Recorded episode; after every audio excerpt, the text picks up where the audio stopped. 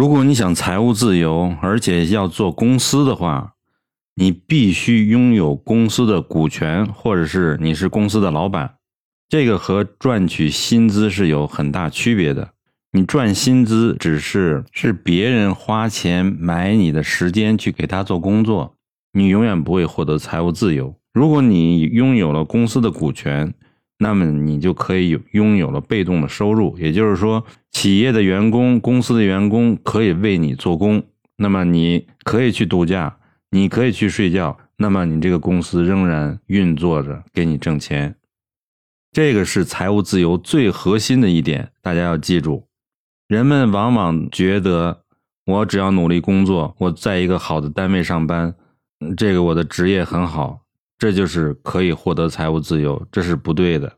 因为即使你职业好、收入好，你在睡觉的时候，你在休假的时候，你在退休以后都没有收入，根本无法实现实质性的突破。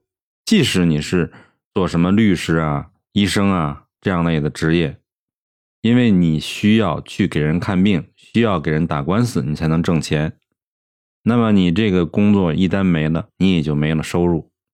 那有人说，那我做律师、做医生就真正不会财务自由吗？也不是。如果你开诊所、开公司，拥有个人品牌、拥有专利权、开连锁店，那么你仍然可以实现财务自由。通过这些公司呢？你实现一个杠杆作用，这样的话，你就最大化你你的收益。换句话说，你是通过公司来实现你的利益最大化。所以你要努力工作，然后呢，能争取拥有一家公司的股权，或者你可以自己创立一个公司，或者是成为一个小股东。总之呢，你要想办法拥有这所企业的所有权，哪怕一部分也是很重要。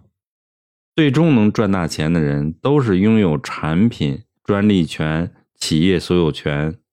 在科技公司呢，你可以拥有这个股票的期权，这些呢都是让你拥有财务自由的杠杆方法，一定要记住。总之呢，真正的财务自由都不是靠单纯的投入大量时间来实现的，就是不管你工作多么努力，每天上下班，起早贪黑。你也照样实现不了财务自由。重要的地方说三遍，你一定要记住：拥有公司的所有权、产品权、专利。最新的这个自媒体呢，一个是要拥有版权，第二个呢是要拥有流量。我们下节讲一下怎么样找到杠杆。